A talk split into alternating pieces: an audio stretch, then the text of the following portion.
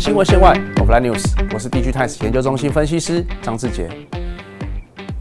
国外串流影音平台强势来袭，超低月费吸引用户，是压力是助力。台湾本土业者自制原创内容成趋势，OTT 业者各有千秋，谁是你的第一选择？台湾业者雄心壮志背后目的是什么？Netflix 以首页免费及家庭方案抢占台湾市场。爱奇艺以超低折扣优惠吸引台湾消费者订阅，海外业者大举进入台湾，抬高了版权金，迫使本土业者必须要朝向自制原创内容发展。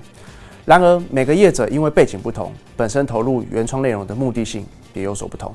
举例来说，电信商以原创内容希望能够拓展流量，能够拓展流量，带动本业收入；电视台则希望善用本身的影视资源，打造出自己属专属的影集。赚取版权收入，其他业者则会善用本身的代理优势或者是广告来去创造额外的营收。那我们来看几个企业案例，MyVideo 呢采双管齐下的方式，在原创内容上面呢会与制片公司、影视公司合作，并多数以出资者的角色自居，来为自己创造独家的内容；而在非原创内容上面呢，会以购买版权的方式，同时也会与影展合作，来取得专属的片源，拓展客群。接着呢，我们来看立 TV。立 TV 呢以非原创内容为主，主要的做法会以购买版权的方式来营运。同时呢，这些版权内容多半会聚焦在本土的连续剧或者是乡土剧，目的是为了塑造在地化。同时也会设立免费专区，在这专区当中置入广告，赚取广告收入。再来，我们来看 Catch Play。Catch Play 呢在原创内容上面呢会与制片公司合作。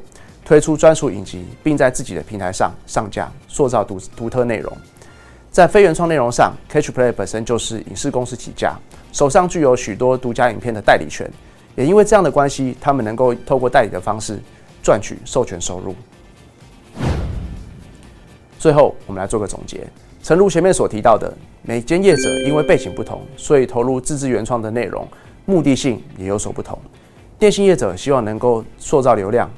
强化本业收入，电视台则希望能善用自己的影视资源，打造出专属影集，取得版权收入；其他业者则希望能够借由本身具有的代理权或者是广告来获取额外的营收。那无论如何，其实我们可以看到，无论是国外的业者，或者是台湾的本土业者，自制原创内容这条路已经成为趋势了，也是势在必行的。那未来其实不难看见，台湾会来未来会有许多精彩的影集。推给大呃呃推陈出新问世，那我相信最后受惠的都会是我们消费者。最后别忘记订阅、分享、按赞、开启小铃铛。我是 DigiTimes 研究中心分析师张志杰。